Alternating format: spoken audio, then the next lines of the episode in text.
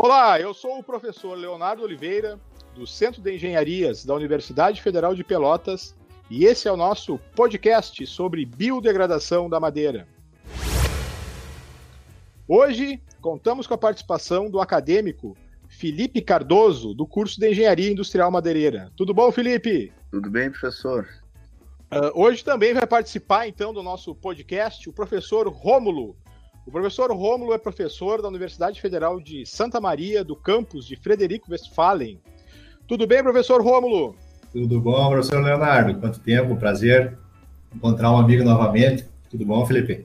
Opa, tudo bem, professor Rômulo. Muito bom, muito desejado, professor Rômulo. Muito obrigado aí pela disponibilidade em estar contribuindo aqui com o nosso podcast.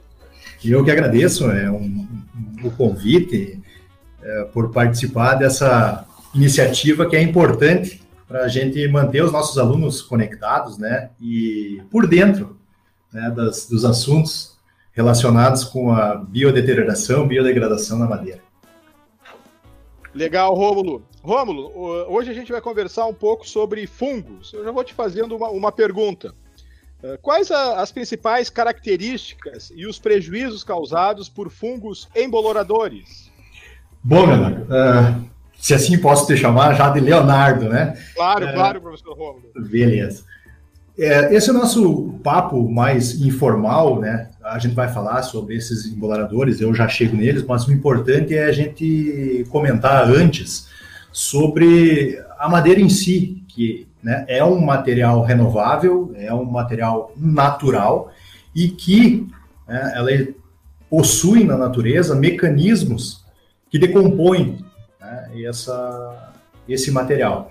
Né. Então, é natural que hajam esses fungos, né? e, e, eles vão sintetizar esses componentes, vão decompor esses componentes da madeira e devolver para o meio ambiente. Então, não há nada de anormal. Né? Agora, a gente tem, como nas aulas de física, os referenciais. Né? Eu me lembro muito bem lá nas nossas aulas, professor Leonardo, que se a gente está dentro do ônibus ou se a gente está na parada do ônibus, né? depende do referencial. A biodeterioração ou a biodegradação também vai depender do referencial, né? Então, nós temos aí a deterioração, a alteração indesejável de uma ou mais características né, da madeira, e a degradação é uma alteração desejável. Né? Então, isso tem que ficar claro. Eles vão aparecer e, logicamente, nós vamos tratar do material e a gente quer dar longevidade ao nosso material, nós vamos chamar de deterioração. Né? Bom, os emboloradores, eles limitam-se à superfície da madeira. Né? Logicamente, as suas hifas elas podem penetrar profundamente no alburno, mas a grande diferença de outros fungos é que elas não têm pigmentação. Né? Uh, o que, que, são esses emboloradores? Eles, eles atuam mais uh, especificamente na superfície do material e como a gente, eu costumo dizer nas minhas aulas, né, um português mais do cotidiano, um português mais de Santo Ângelo, a terra nativa onde eu, eu moro, é, ele forma uma calmada algodoada, né, um, um, tipo de almofada na superfície, que nada mais são do que uh, os seus esporos com uma variada coloração. Né? Uh, você me perguntou mais específico quais são as características e os principais danos. Né? Ele não danifica a parede celular em nível significativo. Né? O que ele vai uh, fazer, o que ele vai proporcionar, né, ou pode tornar, é a madeira um pouco mais higroscópica e favorecer a ação de outros agentes uh, biológicos. Né? O, quais são os seus nutrientes principais? Materiais de reserva. Né? Então a gente vai ver comum isso quando a gente corta um pinus, por exemplo, né, e a gente vai deixar expostos as, as cavidades celulares né, dessa madeira recém-abatida. Então, ela tem um teor de umidade né, e ela ainda possui uh, substâncias de reserva né, que servem de material nutritivo. Ainda, para ser mais específico, uma medida curativa, facilmente nós poderíamos fazer um aplanamento, né, e o que só tra traria prejuízos de redução dimensional, mas é facilmente removível né, do, do material. Muito bem, professor Rômulo. Felipe, quer fazer alguma pergunta? Uh, gostaria de saber quanto aos manchadores, professor Rômulo. É, a grande diferença, então, dos embolaradores para os manchadores é, é essa. Né? Eu falei das, das IFAs sem pigmentação e agora nós vamos falar em relação a manchadores ou cromógenos, né? que é outro termo que a gente tem uh, desse tipo de fungo.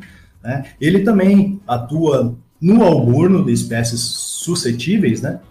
E agora as suas IFAs são pigmentadas ou esses pigmentos né, podem ser liberados pelas IFAs. E isso traz uma mancha, né, quando a gente tem a reflexão da luz, por exemplo, né, como a mancha azul lupinos.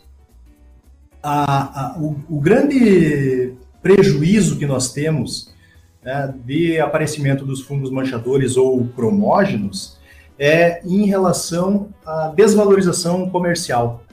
Né? Então, nós temos um impacto estético no material, né? e aí, como aparecem essas cores é, diferentes do que a gente espera da madeira, né? da cor natural da madeira, né? a gente tem essa desvalorização né, comercial desse material. Não temos significativas uh, reduções de peso, de propriedades físicas uh, e mecânicas do material.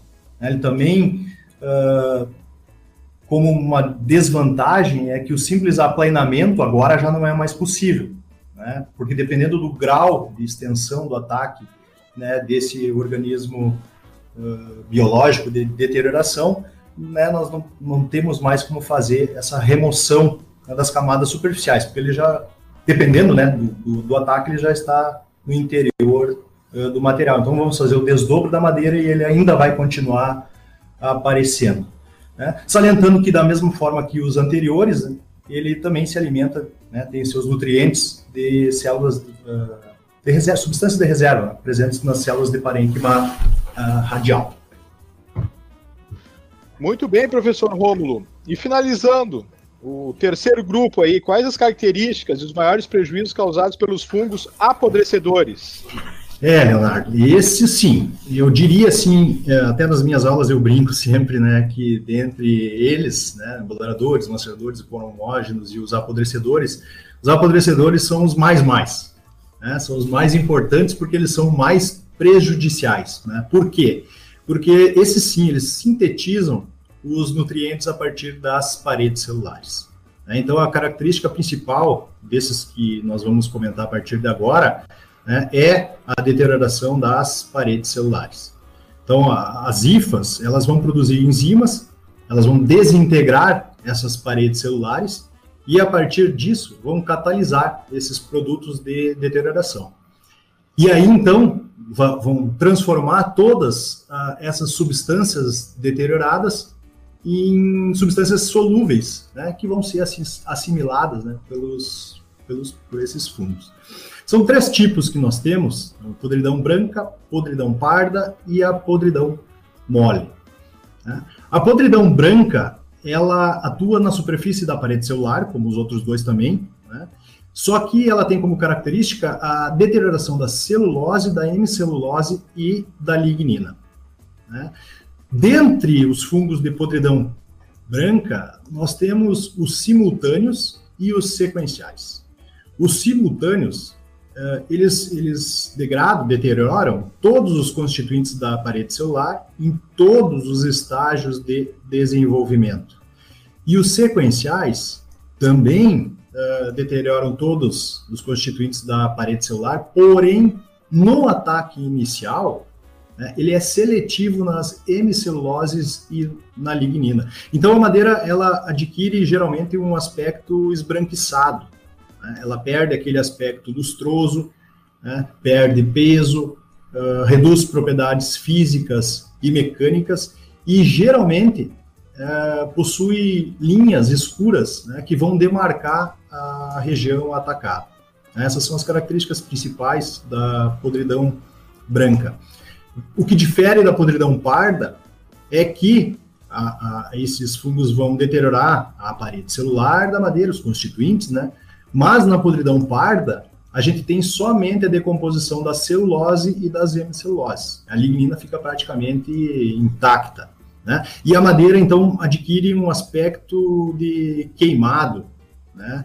uh, com rachaduras paralelas e perpendiculares às fibras, um colapso bem frequente e fácil, né? além da perda de peso e da redução das propriedades físicas e mecânicas né, desse material. E o último deles, né, o da podridão mole, dos fungos apodrecedores, né, eles vão ser eh, distinguidos demais por atacar o material de forma superficial. Né? Então, dificilmente nós vamos ter uma penetração de mais de 2 centímetros de profundidade né, com relação à podridão mole. Né? A madeira, na parte atacada, ela é facilmente removida por ação mecânica ou qualquer outra injúria. Né? E isso vai fazer com que ela novamente seja exposta e novamente reinfestada, pode ser, né? Com relação à madeira úmida, na podridão mole, ela vai apresentar essa, esse aspecto amolecido. Né? E para caracterizar na madeira seca, né, nós vamos ter um escurecimento, né? com fissuras no sentido das fibras. Então, essas são as características, né, prejuízos, vantagens, desvantagens principais em relação a esses fungos apodrecedores. Ótimo, professor Rômulo, muito esclarecedor aí a sua fala. Agradecemos aí, professor Rômulo, mais uma vez a sua participação aqui no nosso podcast. Tenho certeza que foi uma contribuição aí muito valiosa. Muito obrigado, professor Rômulo. Obrigado, Leonardo. Obrigado, Felipe. Eu agradeço a participação e parabenizo os dois né, por esse lindo trabalho que é, é, é, são essas formas digitais. Né, nós devemos incorporar com os nossos alunos. Parabéns. Obrigado, professor Rômulo. Então, esse foi mais um podcast sobre biodegradação da madeira. Agradecemos mais uma vez ao professor Rômulo e até a próxima.